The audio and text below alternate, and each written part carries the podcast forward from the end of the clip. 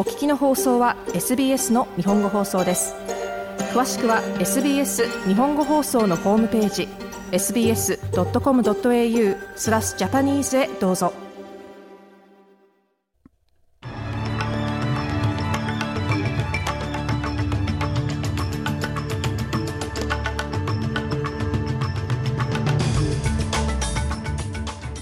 イスラエルとハマスの間で4日間の停戦が実施される運びです。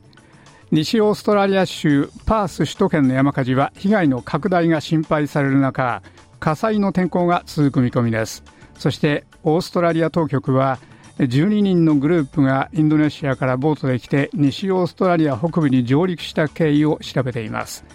この時間にお伝えする主なニュースです。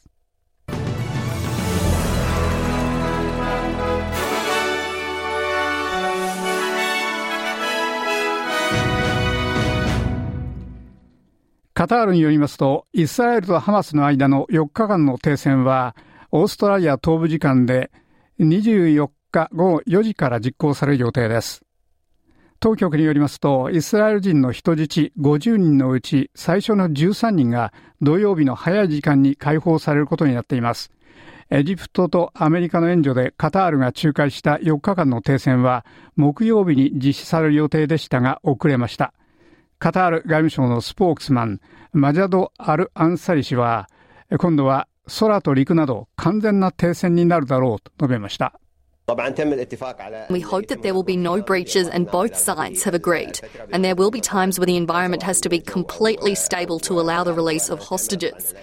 今度は完全な停戦をすることで合意しました。それには空と陸の両方を含みます。我々は違反がないよう希望し、両者が同意しました。人質の解放ができるように環境が完全に安定しなければならない時があるでしょう。医療スタッフの入国に関しては明日始まり、あらゆる形態でサプライがガザへ入るのを見るでしょう。私はこれらのサプライがどのように見えるのかについての詳細は知りませんが、危機ワーカーと人道的なサプライであることは確かです。今の焦点は援助の搬入で、その他の詳細は後でわかります。あるアンサリ氏はこのように述べました。パース首都圏の山火事で10軒の住宅が全焼し、被害の拡大が心配される中、当局は23日、状況がコントロールされるまで数日かかる可能性があると警告しました。パース北部のサバーブでは150人余りの消防士たちが大規模な火災と戦っており、夜通し火の粉にさらされた地元の数百世帯が避難を余儀なくされました。火災緊急サービス局のダレン・クレム長官は、火災の先端のおよそ1キロ先で複数の飛び火が発生していて、木曜日の早い時間に火は封鎖線を破ったと述べました。Uh, we do have uh, continue to have significant fire weather uh, ahead of us uh, over the course of the rest of today. 今日の残りから今後2日間にわたって引き続き我々の前途にはかなりの火災の天候があります。しかし今後24時間から48時間にかけて風の強さが弱まるという予報も見ています。クレム長官でした。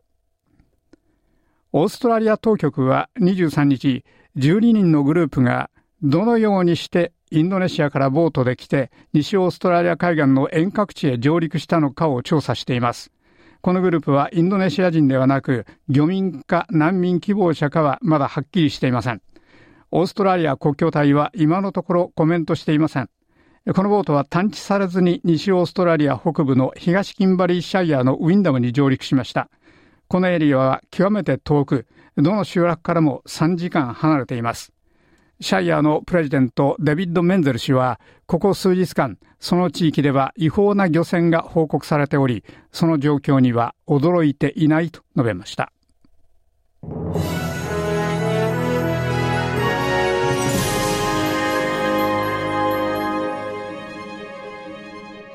お日の放送は SBS ラジオの日本語放送です。ナイアガラの滝の間でアメリカとカナダを結ぶ国境のレインボーブリッジで23日爆発があり2人が死亡しました。FBI 連邦捜査局がこの出来事を捜査しています。カナダのジャスティン・トルドー首相は用心のために4カ所の国境通過地点を封鎖したと述べました。Mr. Speaker, this is obviously a very serious situation in Niagara Falls. Uh, there was a vehicle explosion at the Rainbow Bridge crossing. I've been briefed by the NSIA and the Minister of Public Safety. Uh, 議長、ナイアガラの滝でのこの状況は明らかに重大です。レインボーブリッジで車両が爆発しました。私は CBSA で NSIH と公安担当省から説明を受けました。RCMP とトランスポートカナダは全て全面的に関与し、必要な支援を提供しています。多くの疑問はありますが、私たちは可能な限り早く、できるだけ多く答えを得るために事態を追跡しています。我々はアメリカ当局と密接な連絡を取っており、引き続き彼らとの共同作業を続けるつもりです。カナダのトリドー首相でした。パプアニューギニアで最も高い火山の噴火は22日沈静化しましたが、依然空に向かって濃い火山灰の煙を吹き上げ、付近の屋根やヤシの木を覆っています。南太平洋で最も活発な火山の一つ、マウントウラワンは月曜日の午後に噴火し、噴煙を1万5000メーターの高さまで吹き上げました。この噴火によって、付近の遠隔地の島々で避難が行われる一方、空を覆った火山灰で、一部の空の便がキャンセルを余儀なくされました。パプアニューギニアは太平洋の縁を取り囲む断層と馬蹄形の火山列島からなる太平洋のリング・オブ・ファイヤーの上にあります。日本は22日、軍事偵察衛星を軌道に乗せるための北朝鮮の2度目とみられる試みを非難しました。韓国によりますと、この北朝鮮の衛星打ち上げは、アメリカとの間の緊張が高まる中、宇宙からの偵察システムを作る決意を誇示するためです。日本の岸田文雄首相は、この打ち上げは国連の決議に違反していると述べました。えー、人工衛星 Even if the purpose is to launch an artificial satellite, if ballistic missile technology is used, it is clearly a violation. たとえその目的が人工衛星を打ち上げることであっても、弾道ミサイルのテクノロジーが使われています。それは明らかに国連安全保障理事会決議違反です。これは我が国民の安全に大きく影響する問題です。岸田首相でした。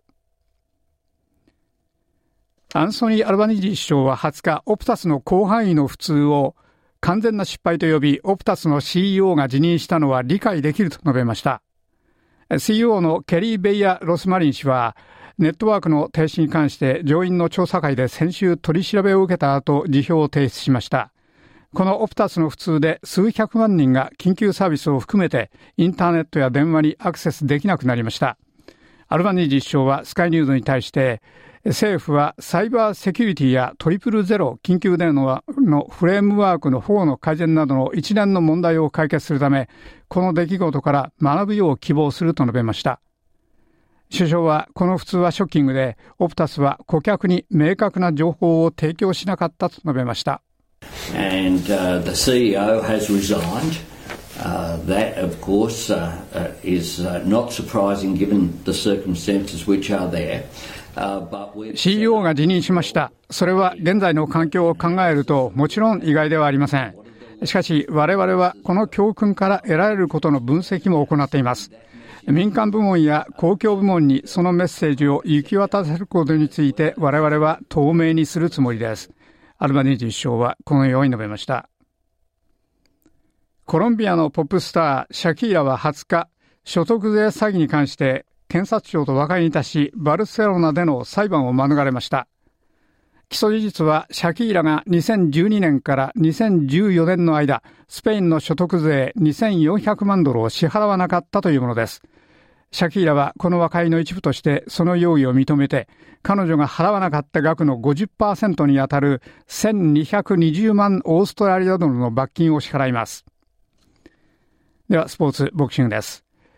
ニキタ・ズーはディラン・ビグスに決定的な TKO で勝ってオーストラリアのスーパーウェルター級のタイトルを獲得し、オーストラリアで最も有名なスポーツ一家に驚異的なスポーツの一律化をもたらしました。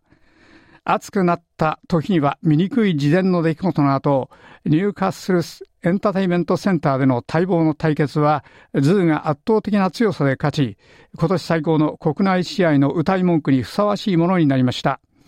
水曜日の夜に試合開始後45秒以内に薄笑いを浮かべたビグスが右の強打2発でズーに膝をつかせましたが、挑戦者のズーは回復し、文字通りライバルを屈服させました。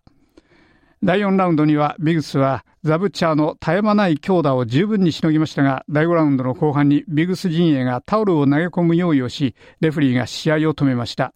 試合の後で弟を祝福するティム・ズーです。You've yelled it out, Vegas baby. You want to go together? You know who I'm chasing, so let's, let's get Nikita chasing one of those guys as well. And we'll bring all of Australia to Vegas. March 2nd, you know. 記者のベガス、ベイビーと叫んでいましたね。一緒に行きたいですかという質問に対して、ティムは、私は追っかけていますので、ニキタにもそれらの男たちの一人を追っかけさせましょう。そしてオーストラリアのすべてをベガスに持ってきます。3月2日です。すべての栄光は彼のものです。私は弟を大変誇りに思います。彼は大変良くなりました。繰り返しますが、オーストラリアのチャンピオンです。しかし、オーストラリアでは2番目です。ですから私はそれを誇りに思います。ティム・ズーでした。以上、SBS 日本語放送週間ニュースラップでした。